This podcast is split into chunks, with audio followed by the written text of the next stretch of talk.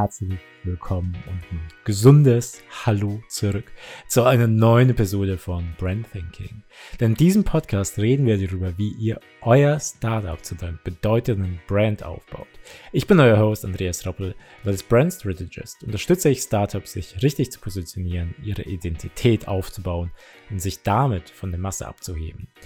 Und wie man sich von der Masse abhebt, das erzähle heute nicht ich, sondern meine beiden Gäste Simon und Alexandros, die es geschafft haben, in den übersättigten Markt, will ich mal sagen, von Food Startups eine Limo zu etablieren, die sich einfach so grundtief von jeglicher anderen Limo unterscheidet und den Namen Disco Limo trägt. Und der Name ist einfach Programm. Es zieht sich bei denen durch. Die Jungs haben einfach nur Bock und die Limo selbst zeichnet sich einfach wirklich damit aus, sie schmeckt einfach nur A, richtig geil.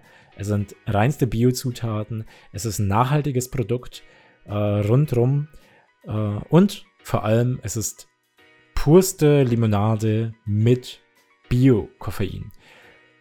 Wie genau, was genau und wie sie sich das alles vorstellen, wohin die Zukunft führt und äh, wie zwei Medizinstudenten, ein VWLer und ein Kommunikationsdesigner zueinander finden, um eine Limonade zu erfinden, neu zu erfinden. Äh, das hört ihr jetzt in dieser Episode. Viel Spaß euch!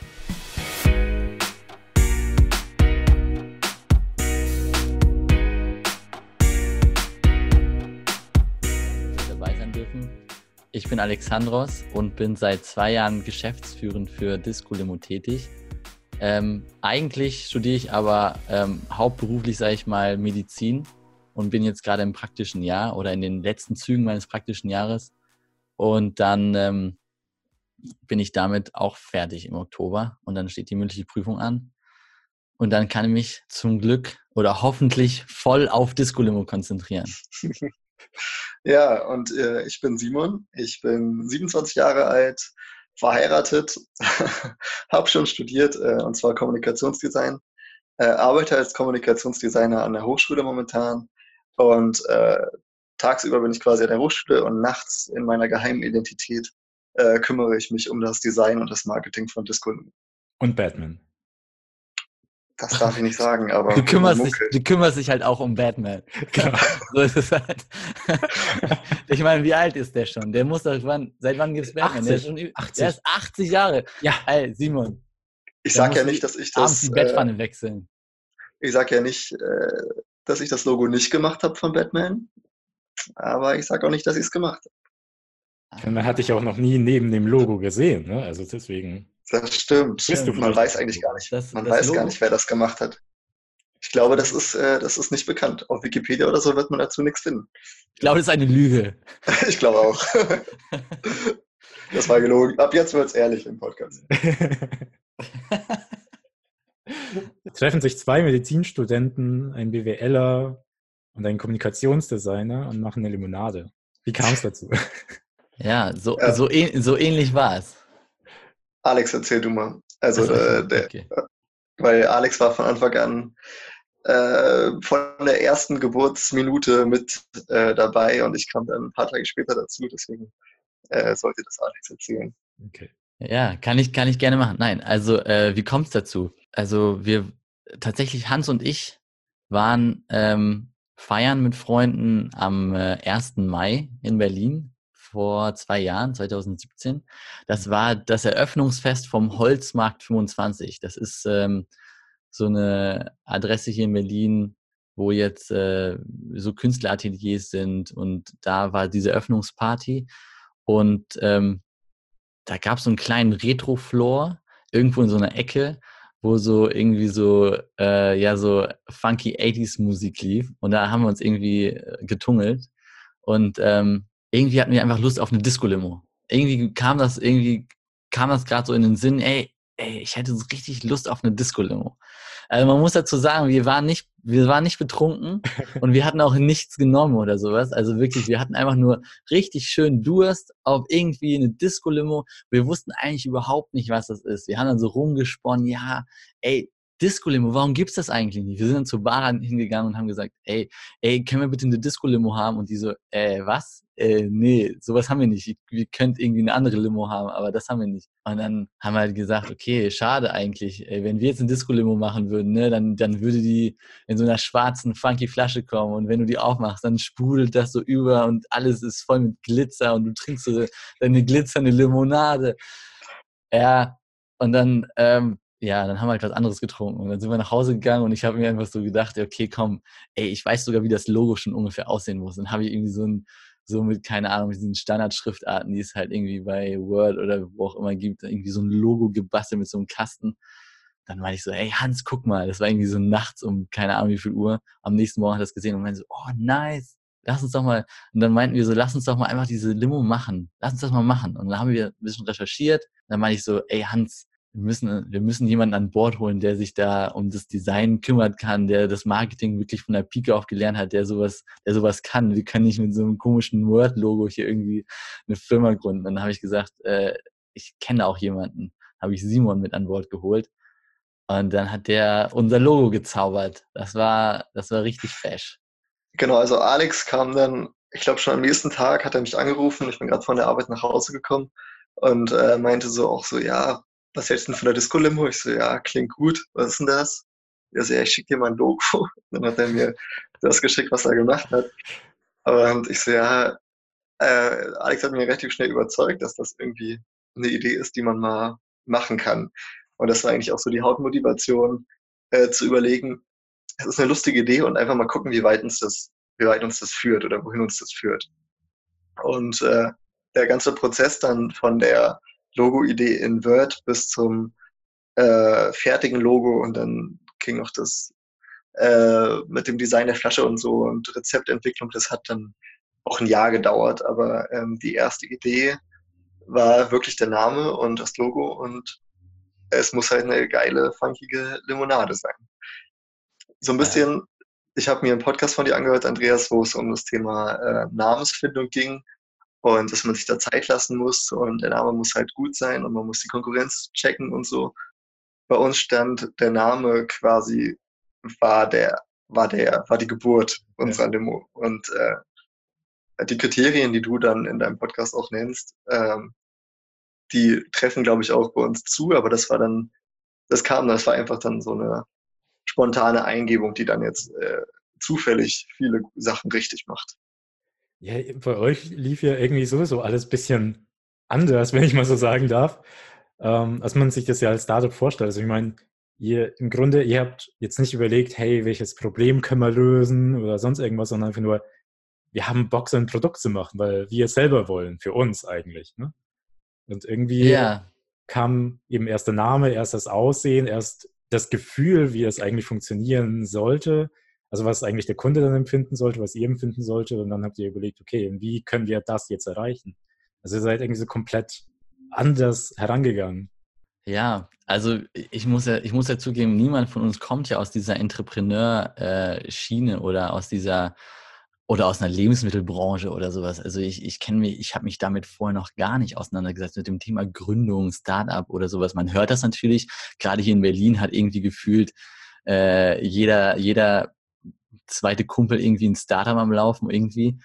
Ähm, aber wir haben uns, ich habe, ja, wir haben, ich habe mir einfach überlegt, am Ende ähm, haben wir recherchiert und geschaut, wie realistisch ist eigentlich diese Idee wirklich umzusetzen. Und da kam eigentlich relativ schnell raus, dass man für die ähm, Herstellung einer Limonade in einer adäquaten Menge, jetzt nicht irgendwie fünf Flaschen oder sowas, ne, sondern wirklich ein paar tausend Flaschen, eigentlich im Gegensatz zu anderen Startups, die gerade so in der Tech-Branche oder IT-Startups oder sowas, dass das relativ unkompliziert und mit wenig Kapital zu schaffen ist.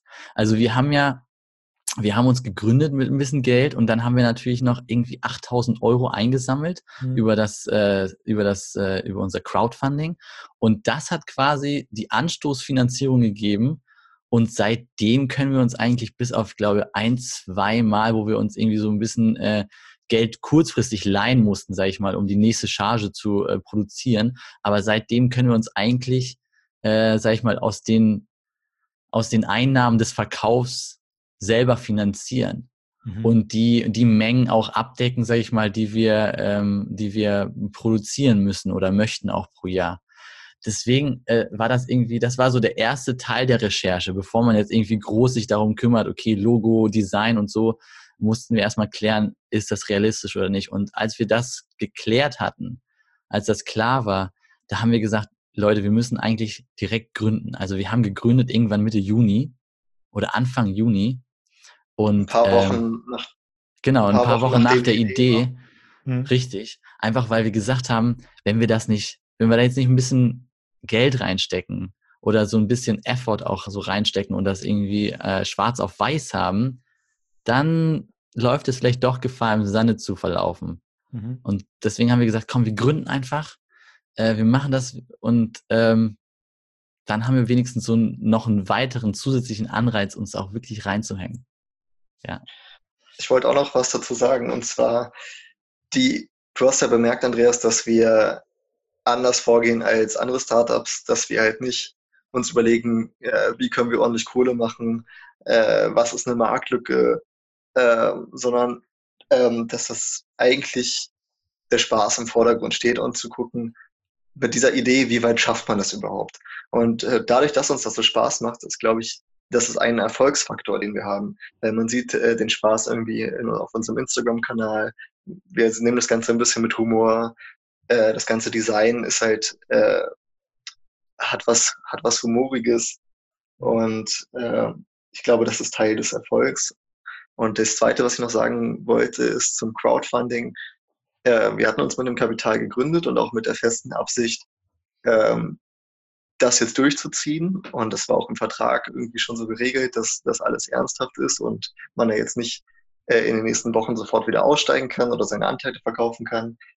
Ähm, aber das Crowdfunding war trotzdem äh, so eine Art Testballon, die ich auch anderen Gründern empfehlen kann, wenn sich das Pro Produkt dazu anbietet, ähm, denn wenn sich vom Crowdfunding schon kaum Interessenten finden, ähm, dann wird das Produkt wahrscheinlich auch später Schwierigkeiten haben auf dem Markt. Und so beim Crowdfunding haben wir schon gemerkt, okay, wir finden unser Publikum, die Leute, die Leute finden das gut, was uns dann auch nochmal in dem Weg bestätigt hat. Ja, also zum, zum Thema Publikum, also zum einen, also beziehungsweise euer Spaß, also eben, das ist tatsächlich etwas, was man bei euch merkt, also dadurch fallt ihr einfach auf, weil im Grunde seid ihr irgendwie erstmal so ein Haifischbecken gegangen. Also ich meine, es gibt so viele Food-Startups, äh, was ihr am Anfang wahrscheinlich gar nicht so auf dem Schirm hattet, nehme ich mal an. Also dadurch, dass es euch, sage ich mal, erstmal quasi egal ist. Also ihr habt irgendwie so euer eigenes Ding gezogen, habt gemeint, hey, wir wollen einfach nur Spaß haben, das soll spürbar sein. Aber ähm, also das habt, habt ihr euch halt schon mal dann an einem Punkt befunden, wo ihr gedacht habt, okay, wie wollen wir überhaupt gegen die Konkurrenz ankommen? Also dass ihr euch dann schon bewusst irgendwie abheben wolltet von der Konkurrenz? Also Marketing ist generell was, was von Anfang an auch mit dabei war und in die Richtung, in die es sich entwickelt hat.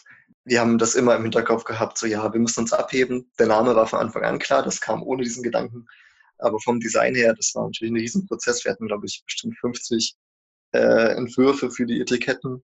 Und äh, dann in diesem längeren Prozess, der sich über ein Jahr dann gezogen hat, bis unsere Limo dann tatsächlich in Berlin dann vor Ort war, äh, gab es dann natürlich auch viele dieser Diskussionen. Ah, okay, die Richtung ist gut, weil das hebt uns von der Konkurrenz auch ab. Dieses Haifischbecken, was du ansprichst, äh, das stimmt. Also wir, wir sind ein, ein Startup von äh, Tausenden und äh, die Konkurrenz auch gerade in Berlin, was Getränke-Startups angeht, ist riesig. Was man aber auch merkt, ist, dass es dass das alles sehr nette Haifische sind. Also wir haben Kontakt zu anderen Food-Startups äh, aufgenommen und automatisch bekommen.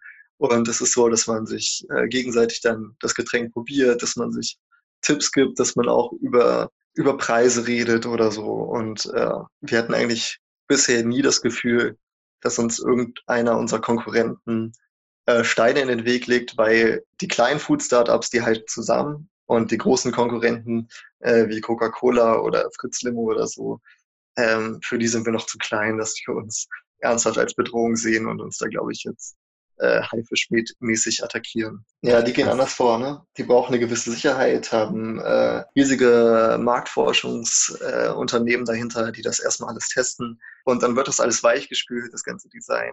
Und äh, Das alles äh, hatten wir nicht. Ähm, also Marktforschung im Design ist äh, auch der Tod für, für Kreativität, weil man muss, man kann es nicht jedem recht machen. Man muss äh, in der Marke gewisse Zielgruppen auch ausschließen, ja, um seine Nische zu finden. Wer ist denn denn für euch eigentlich die Zielgruppe? Also jetzt so abseits vom Design, wie hebt ihr euch ab und für wen? Ja, letztendlich soll natürlich jeder unsere Limo trinken, der Lust drauf hat. Ne? Also ob das jetzt irgendwie ähm, Jugendliche sind oder so, die jetzt äh, feiern gehen wollen oder Studenten, die irgendwie lange die Nacht durchlernen oder was auch immer machen müssen. Oder ob das jetzt die Leute sind, die im Office irgendwie nach, in den Kühlschrank greifen und da vielleicht irgendwie eine Limonade haben möchten, die einen so ein bisschen aus dem Mittagstief rausholt. Oder Oma Gertrude, die, weiß ich nicht, auch mal ein bisschen äh, wacher werden will, dann irgendwie am Nachmittag.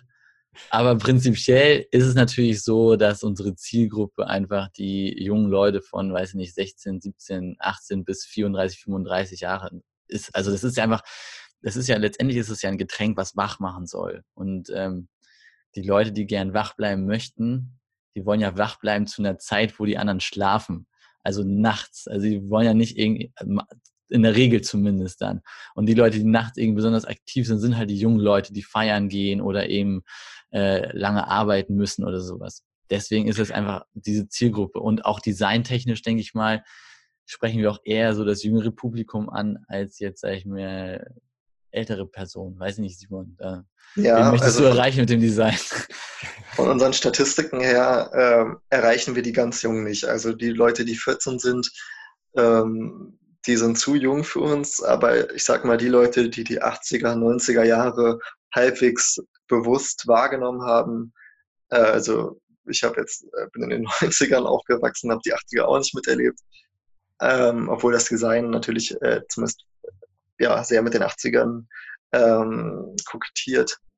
Äh, also die Leute, die das miterlebt haben, die fühlen sich dadurch auch angesprochen, habe ich das Gefühl. Deswegen äh, haben wir auch tatsächlich Leute, die äh, 40 sind, die dann aber in den 80ern irgendwie äh, Anfang, Mitte 20 waren, äh, von denen wir dann, die uns auf Facebook dann schreiben und sagen, ey, voll cool, das erinnert mich an meine Jugend und so, äh, die wir gar nicht so auf dem Schirm hatten.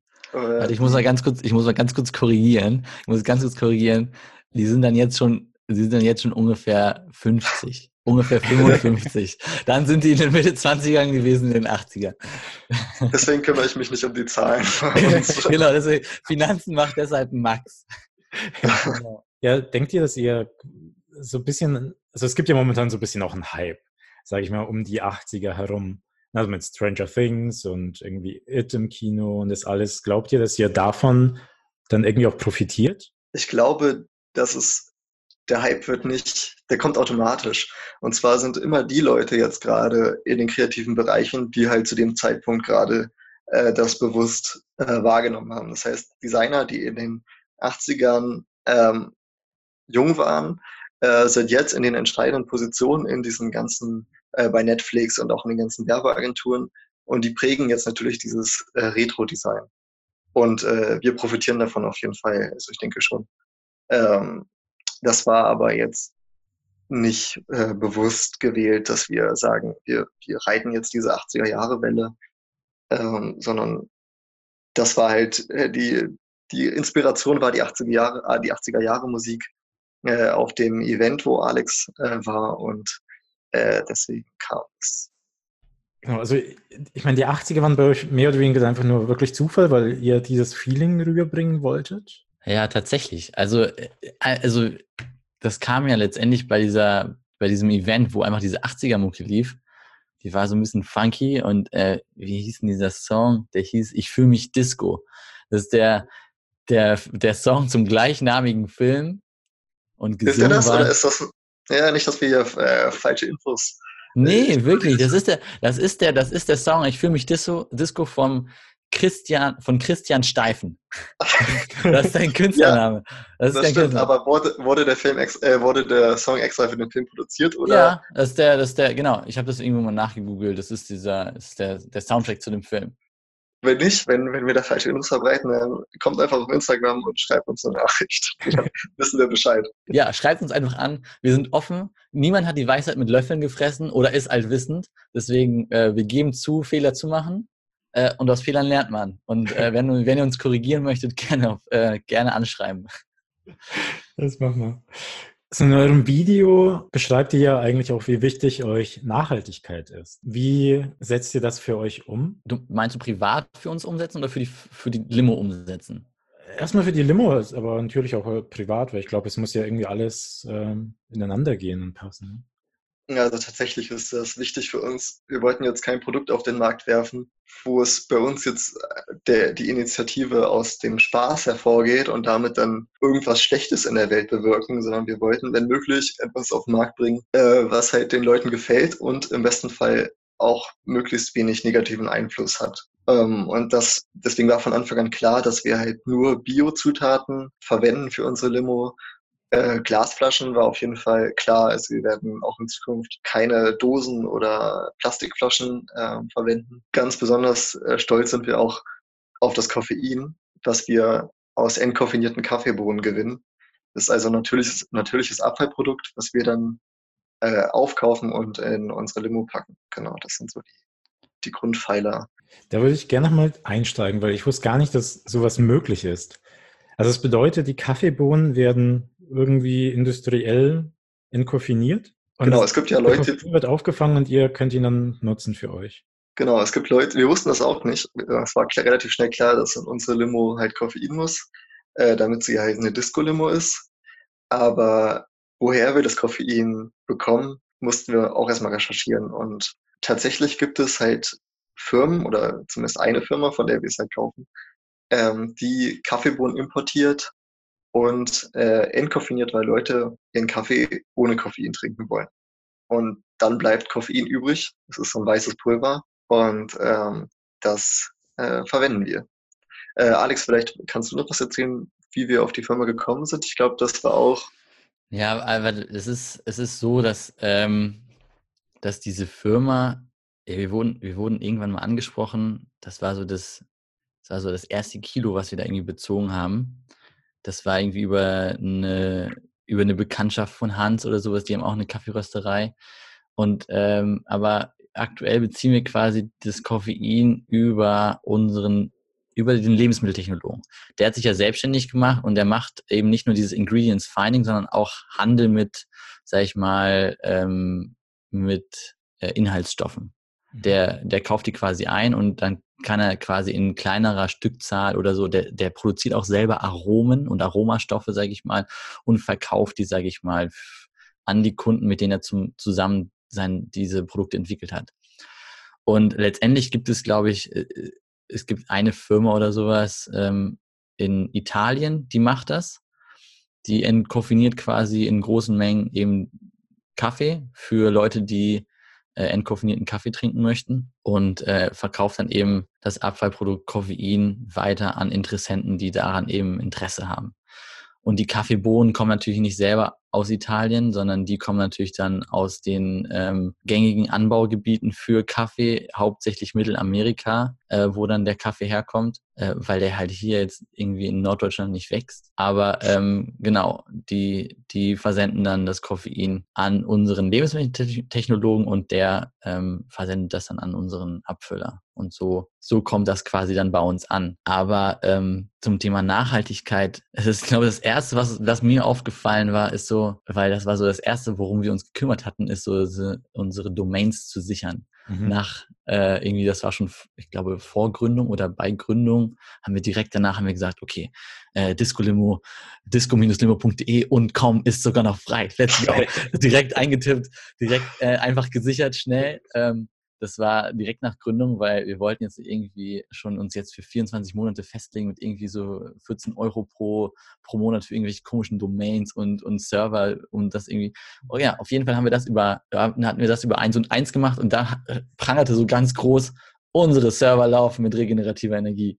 Dann meine ich so, ey, ja, es ist, ähm, also das hatten wir schon vorher irgendwie besprochen, natürlich Bio und sowas. Aber ähm, ich meine, Nachhaltigkeit ist einfach ein Thema, was immer mehr ins Bewusstsein rückt. Und äh, uns ist es natürlich nicht aus, aus unternehmerischer Perspektive wichtig, dass wir das machen, damit unsere Kunden das Gefühl haben, ah, das ist irgendwie nachhaltig und deswegen möchte ich es kaufen, sondern uns ist es einfach persönlich ein Anliegen, so wenig wie möglich Schaden zu verursachen.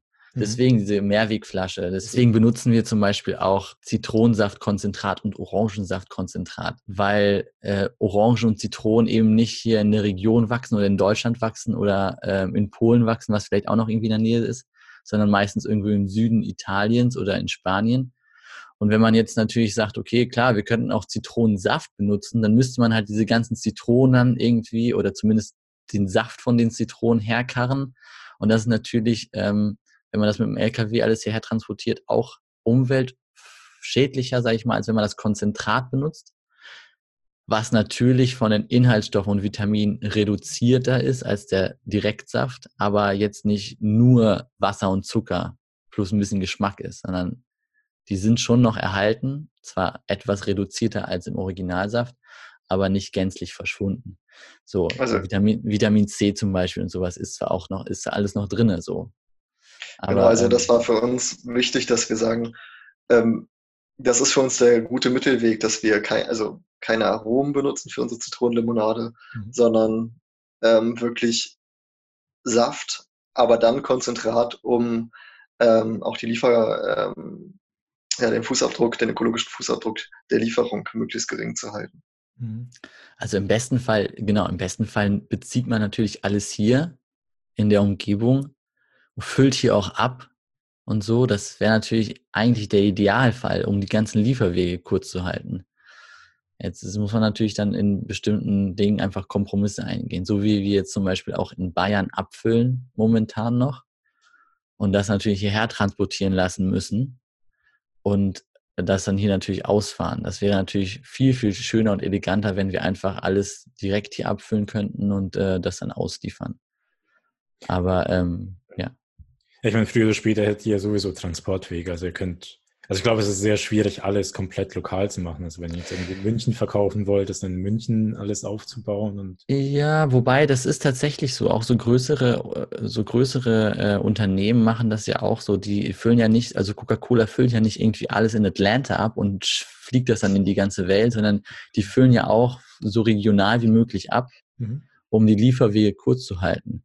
Und äh, wenn man jetzt natürlich aber da wahrscheinlich nicht aus ökologischen Gesichtspunkten, sondern aus Kosten.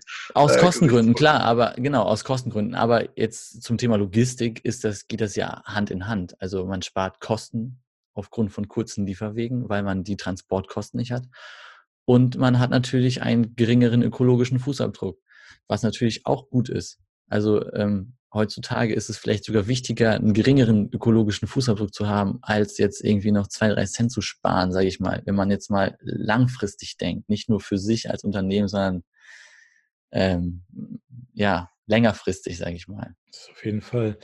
Ähm, zum Thema Nachhaltigkeit, weil so viele Startups, wenn man sich mit denen unterhält, alle sagen, ja, wir sind nachhaltig und so weiter. Und glaubt ihr, dass heute noch Nachhaltigkeit irgendwie ein Differenzierungspunkt bei Startups ist? Oder sollte es nicht irgendwie schon wirklich selbstverständlich sein, dass ein Startup nachhaltig denkt? Beziehungsweise auch, was bedeutet überhaupt nachhaltig sein? Also ich glaube, dass es super wichtig ist, dass Leute Startups gründen und sich überlegen, wie machen wir das Ganze nachhaltig. Ob das jetzt ein USP ist, weiß ich nicht.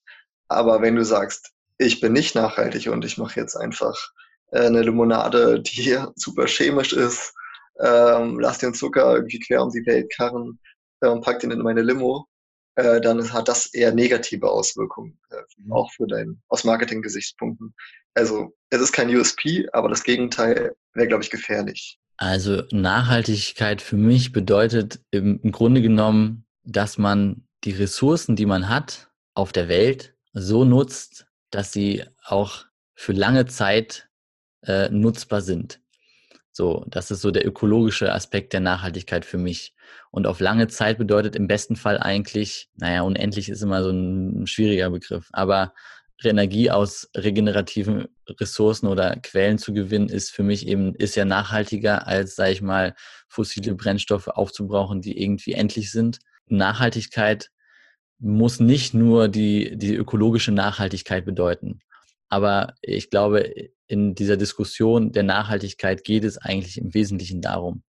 Es geht ja auch, ähm, es, man kann ja auch eine nachhaltige Unternehmenspolitik äh, oder eine Unternehmensstruktur haben, sage ich mal.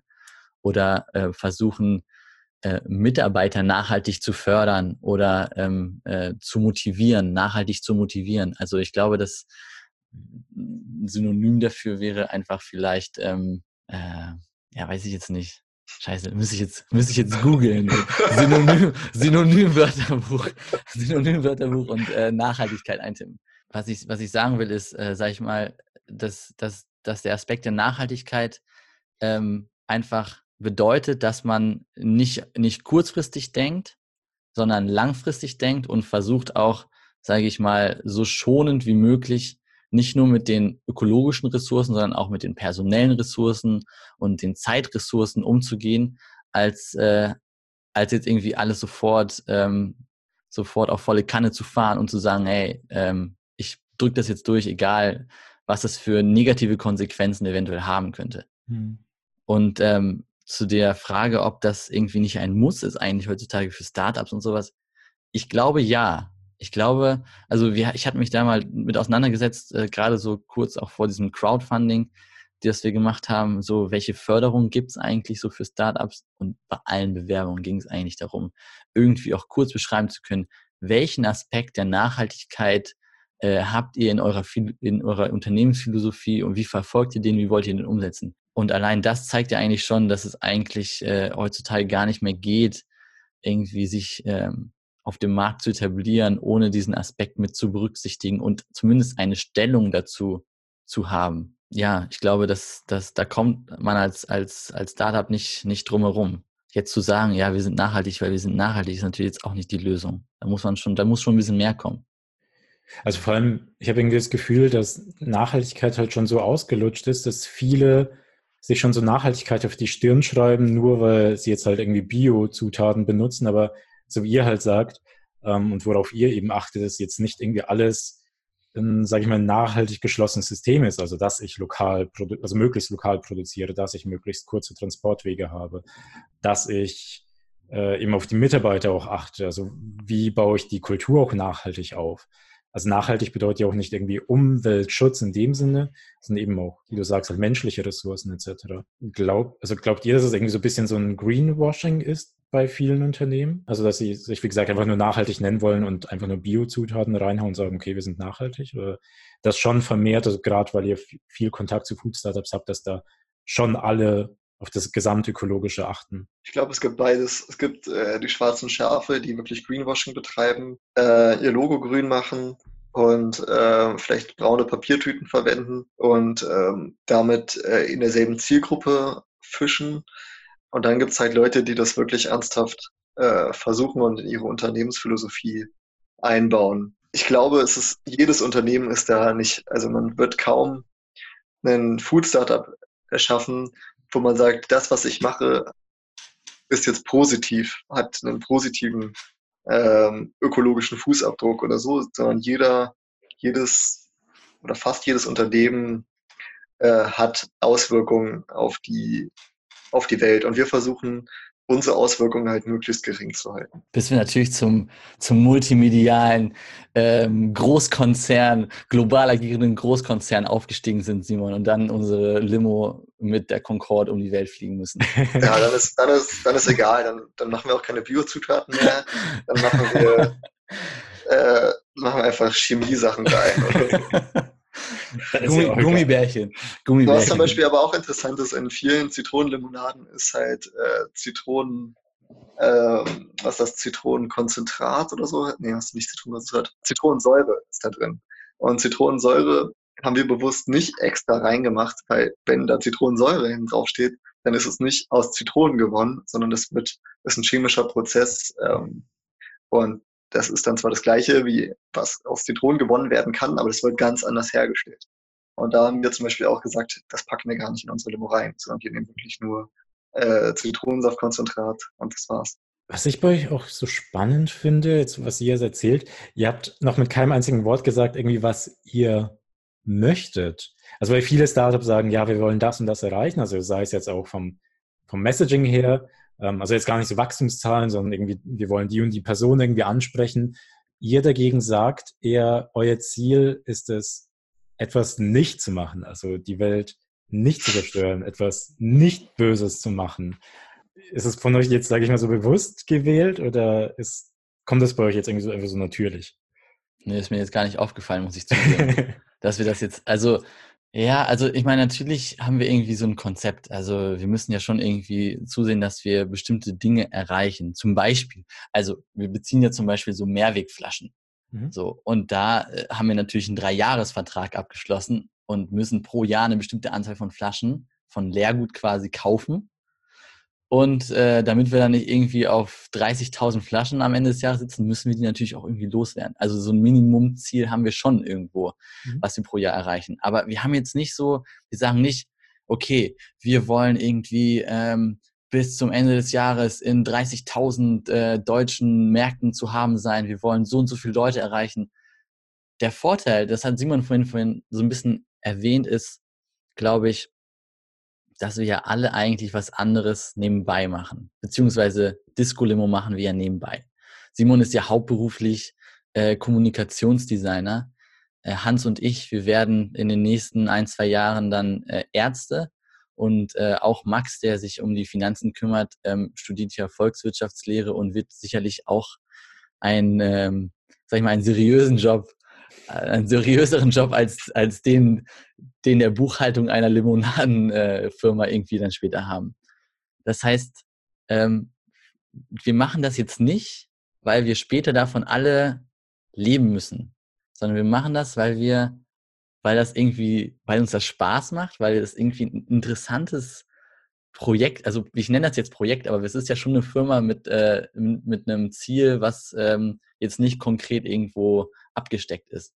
Mhm. Ähm, aber es ist einfach äh, eine Sache, wo wir jetzt gerade einfach Spaß dran haben und das gerne machen, ohne jetzt ein konkretes Ziel zu haben und zu sagen, hey, wir müssen, wir müssen das machen, weil sonst äh, können wir später unsere Miete nicht zahlen oder sowas.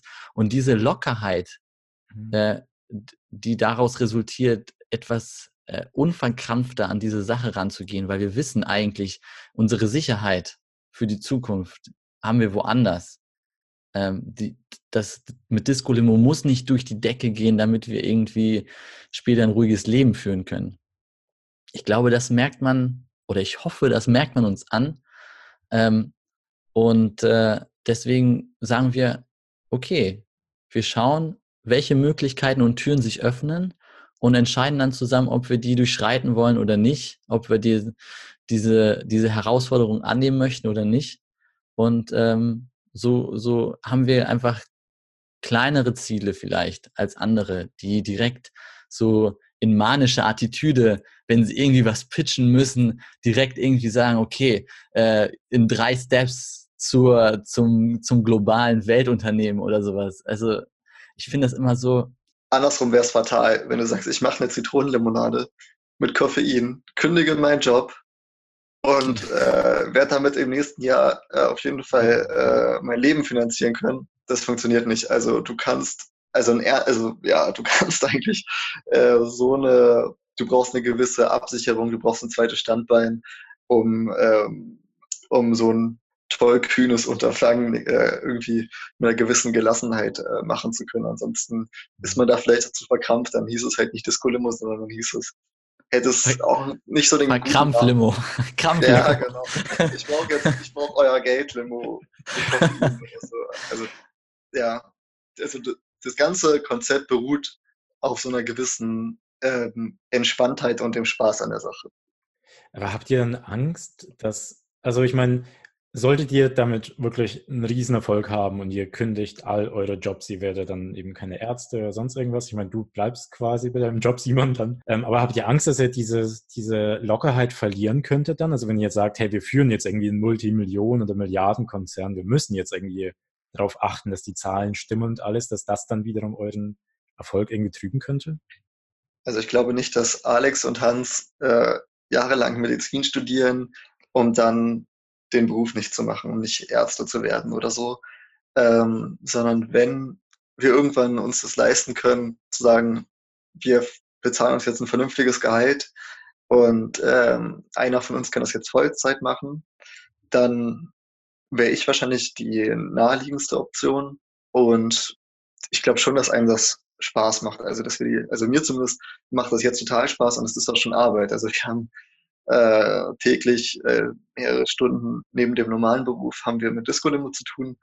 Äh, und ich glaube, du bist eher bereit, Jobs zu machen für dein eigenes Unternehmen, für die, für dein eigenes Baby, als jetzt ähm, als Designer bei irgendeiner, bei irgendeinem Multimillionenunternehmen zu arbeiten, was nicht eins ist.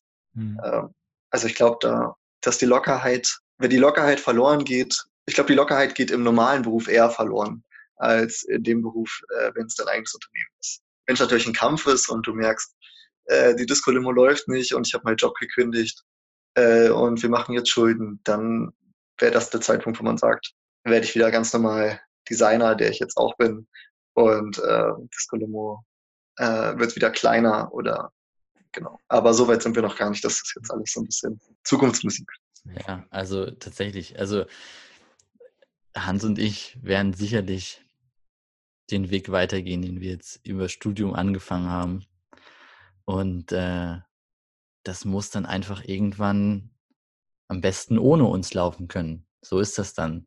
Also ähm, ich habe da auch gar nicht die Bedenken, dass man sich dann irgendwie da zurückzieht. Also ich, ich kenne einen, ähm, auch einer, der hier ein Startup in Berlin hat und der meinte, dass das Beste, was man machen kann, ist, sich schnellstmöglich in seinem eigenen Unternehmen überflüssig zu machen. Mhm. So.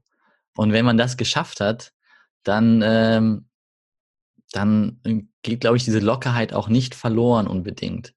Also ähm, man muss sich da natürlich um andere Dinge kümmern und natürlich, wenn man selbstständig, wenn man selbstständig ist, dann hat man natürlich andere Dinge, die man beachten muss, andere Faktoren, die einen stressen oder die vielleicht ähm, diese Lockerheit ähm, beeinflussen können. Aber auf der anderen Seite hat man eben diese ganze, ähm, diesen ganzen Antrieb, den Simon beschrieben hat, wenn man für sein eigenes Unternehmen etwas tut, der ähm, auch viel Lockerheit mit sich bringen kann.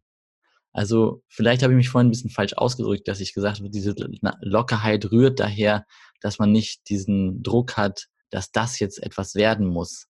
Das ist vielleicht jetzt so, aber wenn es nachher gut läuft und man sich wirklich selbstständig machen kann damit, dann kommt die Lockerheit sicherlich vielleicht auch woanders her. Mhm. Wenn es, wenn, wenn man sich damit über Wasser halten kann. Äh, nur jetzt zu dem Zeitpunkt würde ich jetzt, sage ich mal, äh, zu dem Zeitpunkt äh, wir zahlen uns ja kein Gehalt aus jetzt mit Disco-Limo. Müsste ich das jetzt so schnell, so, so vorantreiben, dass ich irgendwie äh, meine Miete und sowas davon bezahlen könnte, dann, dann würde diese Lockerheit verloren gehen. Und äh, für, diesen, für diesen Zeitraum ist es, glaube ich, ganz gut, ähm, nicht, nicht diesen Druck zu haben. Ich glaube, am Ende wird es an unserer Lust sein, ob wir das dann weiterführen oder nicht. Wenn wir merken, in zwei Jahren zum Beispiel, hey, oder in drei, vier Jahren, ähm, irgendwie können wir noch immer keinem unserer unserer Gründungsmitglieder oder unserer Leute, die hier irgendwie Zeit und Muße investieren, ein ordentliches Gehalt auszahlen, dann müsste man sich natürlich überlegen, okay, meldet man sich wieder ab. Und dann erzählt man seinen Enkelkindern, hey, wir hatten damals ein Limonadenunternehmen. Das ist nicht unser Ziel, ne? Aber ähm, ich sag nur, wir versuchen realistisch zu denken und zu sagen, wir können, wir wollen, wir wollen die Leute nicht überreden, unsere Limonade trinken zu müssen. Entweder sie mögen sie halt oder nicht.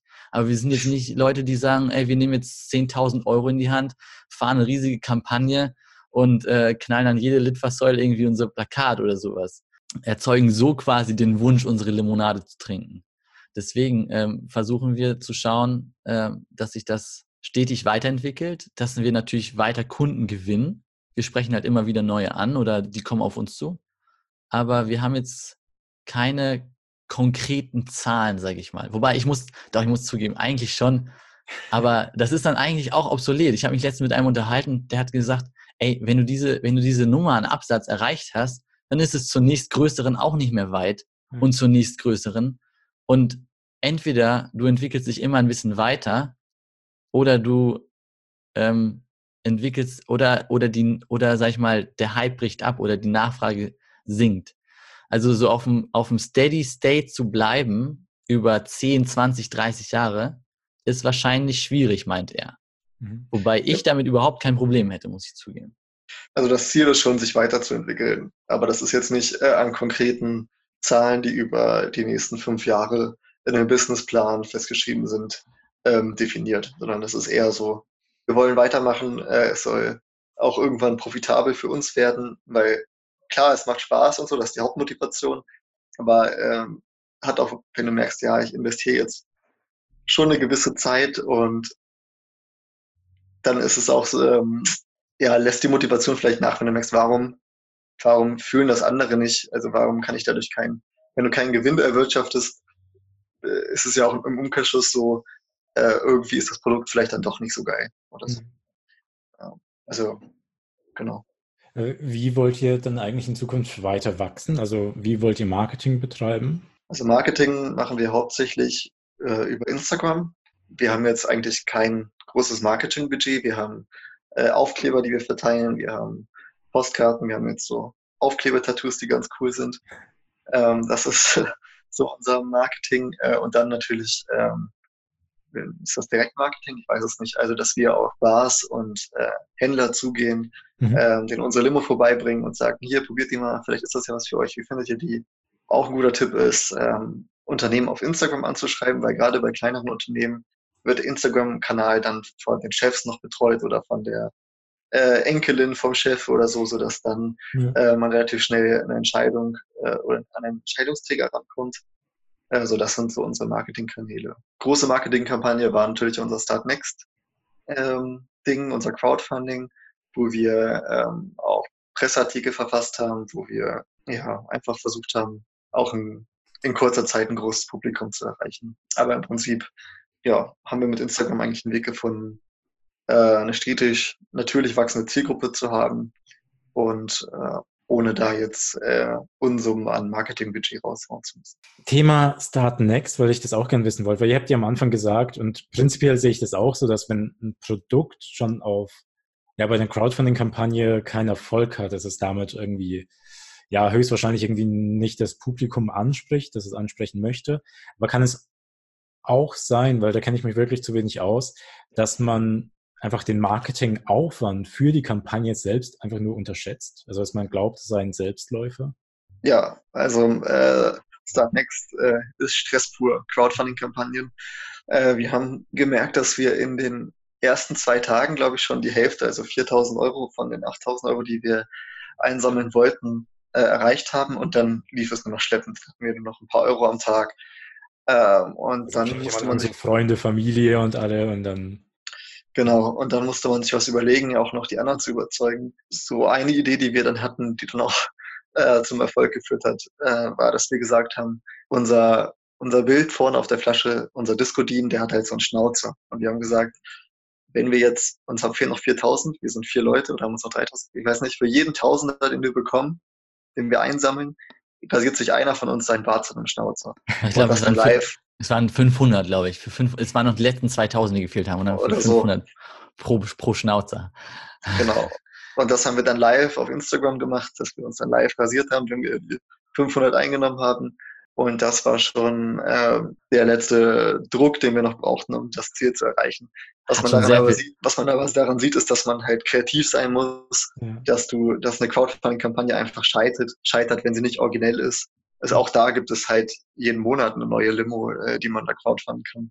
Man muss da schon was Besonderes machen einfach. Also äh, Leute, die äh, ein Crowdfunding-Video drehen mit dem Handy ohne Schnitt, äh, das Produkt nicht zeigen, sondern nur irgendwie von ihrer äh, großen Facebook-Alternative erzählen, äh, die nehmen keinen Euro ein. Also ja. man muss, äh, man darf das nicht unterschätzen. Also nicht jeder, der, wenn du ein gutes Pro äh, Produkt hast, aber kein Marketing kannst, wird deine Crowdfunding-Kampagne vielleicht scheitern, aber du wirst über andere Wege vielleicht äh, die Möglichkeit haben, äh, das Produkt trotzdem zum Erfolg zu bringen. Also es ist jetzt nicht, man kann nicht sagen, wenn eine Crowdfunding-Kampagne scheitert, ist dein Produkt auch kacke, aber es ist ein Indikator dafür. Harte Worte. Das ist, ist, ist, du hast einen Satz nicht beendet. Ist auch, ein, ist auch ein Indikator dafür, dass dein Produkt kacke ist.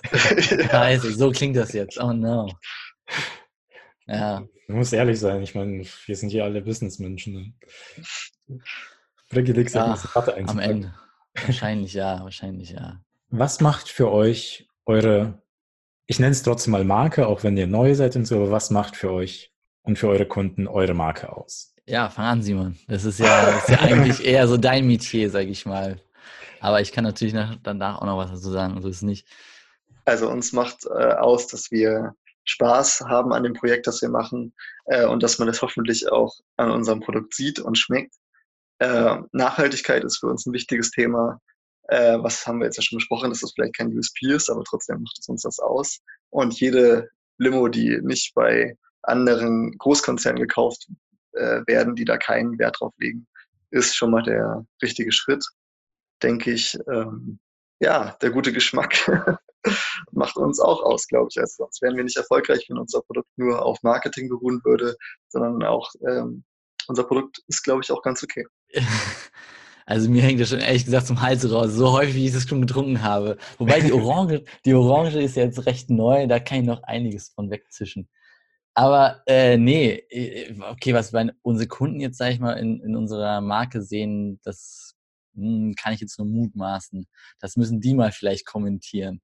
Mhm. Aber äh, für mich, also für mich ist Disco Limo eine Marke, die einfach, ähm, ja, oder vielleicht was sie sein soll. Letztendlich soll sie einfach, für mich soll sie eine Marke sein, die einfach ja Spaß ausstrahlt, die, ähm, die einfach äh, gute Laune verbreiten soll und einfach Leute, ähm, wie heißt das nochmal, wenn man nicht mehr durstig ist, sondern dann ist man nicht satt, sondern sit, glaube ich, oder sowas. Also es soll auf jeden Fall Leute vom Durst befreien und wach machen. Das ist, das ist die Marke Disco Limo. Und wenn das irgendwie klappt, dann bin ich schon zufrieden. Vor allen Dingen soll es schmecken. Weil das, ganz ehrlich, also man muss ja immer auch ehrlich sein, weil so viel Limonaden auf dem Markt, da äh, ist uns ja klar, wir sind ja Realisten. Von vielen wird das auch fälschlicherweise als, als ähm, Pessimismus oder Negativismus ausgelegt. Aber also vor allen Dingen, wenn Hans und ich irgendwie auf Events sind und irgendwie pitchen müssen oder sowas, dann wirken wir halt nicht so wie irgendwelche Frettchen auf Koks, die irgendwie die Weltherrschaft an sich reißen müssen mit dieser neuen, mit diesem neuen Produkt, was sie da haben, sondern wir sind das halt realistisch. Koks. Das ist kein Koks, das ist Koffein. Ja, ja, klar. Aber so wirken halt trotzdem viele Leute, die irgendwie ihre Ideen pitchen, ja. wo ich einfach mal sagen muss, ja, ey, okay, klar, Finan Finanziers oder sowas oder Investoren suchen wahrscheinlich den Enthusiasten, der schon eine Vision hat, äh, nicht nur was den nächsten Schritt, sondern am besten was den über und über, über, übernächsten Schritt angeht. Und ähm, so sind wir ja nicht. Wir denken ein bisschen kleinschrittiger und einfach auch ein bisschen bodenständiger und realistischer. Und realistischerweise muss man natürlich einfach die Frage, stellt sich die Frage, warum braucht man denn eigentlich eine neue Zitronenlimonade, wenn man ins Zitronenlimonadenregal schaut? Das ist doch eigentlich, da gibt es 30 verschiedene Zitronenlimonaden. Warum denn jetzt Disco-Limo? Nur weil da irgendwie so ein Dude drauf ist mit so einem funky Design. Okay, schmecken tut es wahrscheinlich ähnlich. Und das ist es auch. Schmecken tut sie natürlich nach Zitronenlimonade. Genauso wie wahrscheinlich 80 Prozent der anderen Zitronenlimonaden so nach Zitronenlimonade schmeckt, wie man sich das gerne gerade wünscht oder vorstellt. So nach einer hausgemachten Zitronenlimo. Ähm, und deswegen muss man sagen, okay, klar, man kann nicht das Rad jedes Mal neu erfinden, tatsächlich ist es auch bei uns so, dass äh, sie nicht nur gut schmeckt nach einer Zitronenlimonade, was, was die Basis, äh, Basis ist für das, äh, für ein erfol erfolgreiches Produkt auf dem, auf dem Markt, sondern tatsächlich sind wir auch die, die einzige Zitronenlimonade mit Koffein, sage ich mal, die ähm, die es so jetzt bisher noch nicht gab, als wir uns gegründet haben wir haben jetzt auch nicht die äh, ausgiebigste Recherche betrieben, jetzt über Wochen und Monate und den Markt irgendwie analysiert, deutschlandweit rumgefahren, um zu testen und zu gucken. Aber ähm, wir haben das schon recherchiert. Und es gibt natürlich Energy Drinks, die irgendwie Lemon oder sowas heißen, Lemongrass oder aber die schmecken halt nach Energy Drinks. So von Tantrum gab es, glaube ich, einen. So, aber ich glaube. War auch Tantrum, nicht Bio, ne? Und der war halt auch nicht Bio. Und jetzt hat zum Beispiel Red Bull hat zwar irgendwelche Bio-Limonaden rausgebracht, aber ja, also wie gesagt, das schmeckt halt, glaube ich, wahrscheinlich auch nicht so wie eine Zitronenlimonade äh, schmeckt, wenn man sich das so vorstellt von Oma von früher oder so, äh, Zitronenlimonade. Und äh, das Koffein schmeckt man halt nicht. Das ist einfach ein angenehmer Nebeneffekt, sage ich mal so. Also ähm. der Podcast läuft ja auch auf Spotify und wenn ihr wissen wollt, was Disco Limo für uns bedeutet, dann ist es eigentlich das, was am Anfang ähm, der Initiator war für diese Disco Limo. Und zwar hört euch einfach mal Ich fühle mich Disco an von Christian Steifen. Und äh, das Lied, das bringt das ganz gut auf den Punkt, was Das, die Marke das für uns Feeling, Das ist geil. Das, das Feeling, was ihr da bekommt, das müsst ihr einmal kurz innehalten und das aufnehmen. Und äh, Trinkt dazu Das ein ist- Stück Disco Limo und äh, ihr seid 100 Prozent, habt Disco. unsere Marke dann dabei. Voll, voll erfasst Genau. und verstanden. Lebt der Typ eigentlich noch? Ja, Der Christian. Gut, Der ist aktuell, der ist aktuell. irgendwie kontaktieren. Müssen wir Ja, eigentlich ich, mal hab, ich, ich, hab, ich, ich muss zugeben, ich habe ja schon mal das Management versucht. Ich habe das Management schon mal kontaktiert mit E-Mail und so weiter. Kam halt nichts zurück. Falls das Management zuhört, ähm, schreibt uns gerne mal an und wir machen eine äh, Christian Steifen Edition. ja, warum nicht? Warum nicht? Geil. Ha, herrlich. Ich weiß nicht mal, wie der aussieht, ehrlich gesagt. Ey, das musst du googeln. Christian Steifen, wie der Wind. Der sieht aus, als würde der quasi für unsere nächste Disco-Limo posieren. Wenn du Christian Steifen eingibst, dann ist das so ein Bild, da ist er mit so einem, mit so einem rosanen Disco-Anzug und mit so einem, vor so einem blauen Hintergrund. Und dann gibt es noch, geil, noch ein anderes Lied, wo er so einen kleinen Hund noch, so einen Welpen auf dem Arm hat. Das ist einfach so geil. Das ist, ey. Dieses Gefühl macht mich gerade, dieses Bild macht mich happy. Ah, okay. Okay, Ja, der ja. verkörpert euch einfach perfekt. Ich glaube ja, unbewusst. Der Hund. unbewusst. Ja, er passt sich Disco Limo an, nicht ihr ihm. Also, wollen. kopiert unseren Style. Er, er kopiert uns, ja, muss man, muss man aufpassen. Ich glaube, er ist ein bisschen länger auf der Welt, als wir, ähm, Ja, auf wenn wir jeden Disco-Limo am Markt sind, aber ja. Bitte korrigieren, falls es nicht stimmt. Ja, Wir bitte reiben- korrigiert, uns. Nichts, was wir sagen, hat Hand und, Hand und Fuß. Wenn es Disco Limo nicht mehr gäbe, was würden eure Kunden vermissen? Disco Limo, würde ich sagen. ja, und wahrscheinlich auch so ein bisschen den Content auf Instagram. Wir versuchen ja irgendwie auch möglichst regelmäßig irgendwie schöne Bilder zu posten. Vielleicht hat der ein oder andere die Bilder auch in seiner Sammlung abgespeichert. Der wäre dann vielleicht, oder sie wäre dann traurig, wenn das irgendwie, ah, schade. Keine Ich neuen glaube auch, also Bilder äh, von, von Limos. ich glaube auch, äh, wir haben einige, die das einfach, das Ganze drumherum einfach feiern und ähm, ich glaube, es wäre nicht nur für uns schade, wenn es Disco Limo nicht mehr gibt, sondern auch ähm, ja, für Leute, die einfach den Humor dahinter sehen und ähm, genau, ich glaube, das würde man vermissen. Also wach kann, werden kannst du auch mit Kaffee, aber ähm, Klingt halt so das, das Feeling, was wir darüber bringen wollen, das würde schon fehlen, denke ich. Wahrscheinlich würden, wahrscheinlich so Leute, die das mitbekommen, würden wahrscheinlich so, oh, Disco-Limo gibt's nicht mehr. Ah, ein Hund, der Ping-Pong spielt. Und schon, und schon wäre man einfach so, okay, ist passiert, aber es stört auch keinen keinen großen Geist, wenn es irgendwie, wenn es irgendwie passiert. Es ist halt nur Ja. eine Zitronenlimonade, ne? Also da darf man, Man nicht muss- überschätzen. Da muss es, also es ist auch ein Aspekt der, des Realismus, den wir an den Tag legen müssen. Und auch ein bisschen der Selbstironie, dass man sich selbst nicht zu, zu ernst nimmt. Wir sind halt mit was? 30.000 Flaschen, die wir im Jahr verkaufen oder 35.000 Flaschen. Also spielen wir, glaube ich, äh, ich weiß nicht, ob es überhaupt im Fußball eine so niedrige Liga gibt.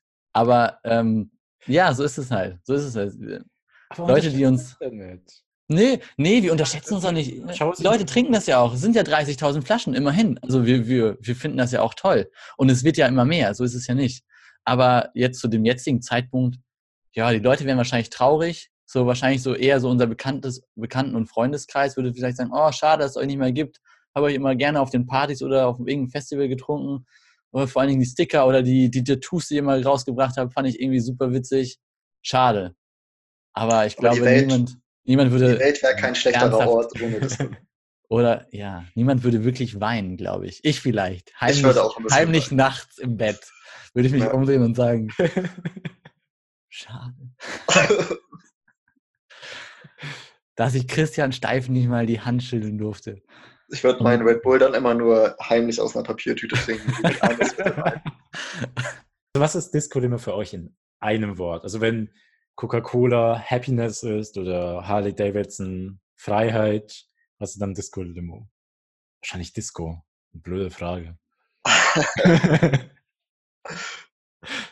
Ja, ein Wort neben Disco. Also Ich würde sagen, äh, nehmt euch nicht zu ernst. Da sind zwar jetzt ein paar mehr Wörter, aber das ist es in einem Wort. Das fünf Wörter.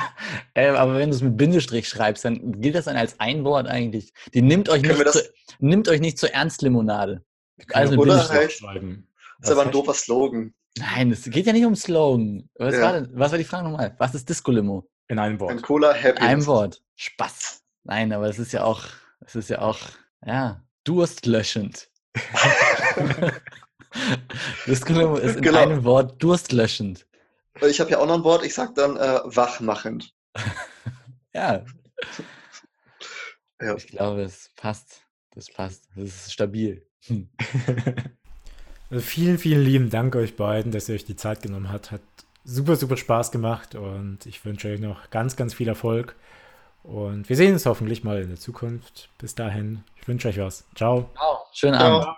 Das war's wieder für diese Woche. Vielen, vielen lieben Dank euch fürs Zuhören. Danke, dass wir wie immer ein Teil eures Tages sein dürfen. Das ist auf keinen Fall selbstverständlich für uns.